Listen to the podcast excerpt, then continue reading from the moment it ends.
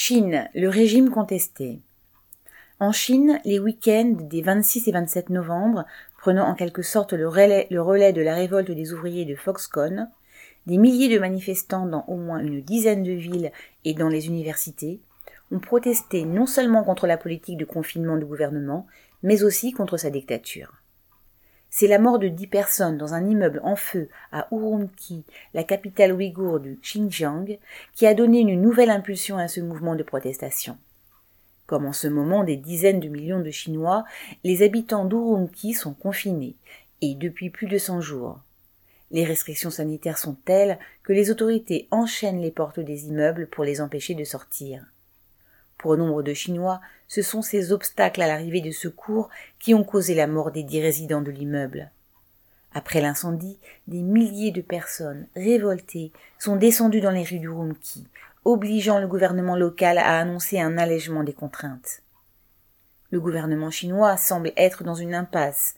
Il tient à sa politique zéro Covid, faite de confinements cyniques et brutaux qu'il impose avec ses traditions autoritaires, parce que l'épidémie du coronavirus repart à la hausse alors que les anciens ne sont que très peu et très mal vaccinés. S'ils étaient décimés par la maladie, cela poserait d'autres problèmes politiques au pouvoir. Mais la contestation va, maintenant au-delà de la politique zéro Covid. Comme une goutte d'eau faisant déborder un vase trop plein, le drame d'Urumqi a soulevé des centaines de manifestants dans de grandes villes comme Pékin ou Canton, voire des milliers à Shanghai et dans les universités. Les manifestants ont bravé le régime et sa police, brandissant des pages blanches contre la dictature, chantant l'international ou l'hymne chinois qui commence par, ouvrez les guillemets, debout, les gens qui ne veulent plus être des esclaves, fermez les guillemets, et criant des slogans comme, ouvrez les guillemets, Xi Jinping, démission, fermez les guillemets, et, ouvrez les guillemets, abat le Parti communiste chinois, fermez les guillemets. Tout cela souligne la crise que traverse la société, y compris les couches de la petite bourgeoisie, les travailleurs intellectuels ou ceux qui aspiraient à s'élever socialement. Le développement économique qui pouvait faire miroiter à la jeunesse qu'elle pourrait s'enrichir est en berne. Le chômage, en particulier chez les jeunes diplômés, s'est envolé. La crise de l'immobilier est une catastrophe pour ceux qui avaient investi dans un appartement, comme une assurance pour leur vieillesse. À cela s'ajoute l'inquiétude d'une partie de la jeunesse face à la montée des tensions avec les États-Unis, ou au discours nationaliste et va en guerre du pouvoir à propos de Taïwan.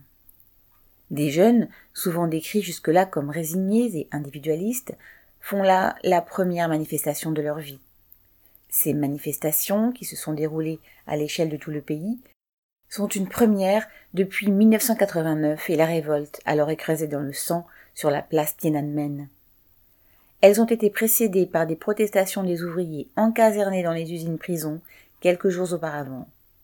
Xi Jinping, qui, lors du 20e congrès du PCC, a voulu s'affirmer comme le seul maître de la politique chinoise, devient naturellement leur cible. Dimanche 27 et lundi 28 novembre, le gouvernement a fait arrêter de nombreux manifestants.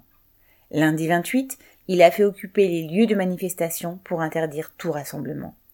La censure sur les réseaux sociaux s'est réaffirmée. Le pouvoir essaie de refermer le couvercle.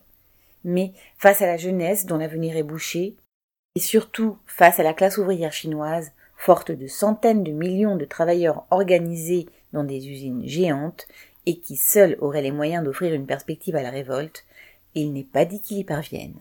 Serge Benham.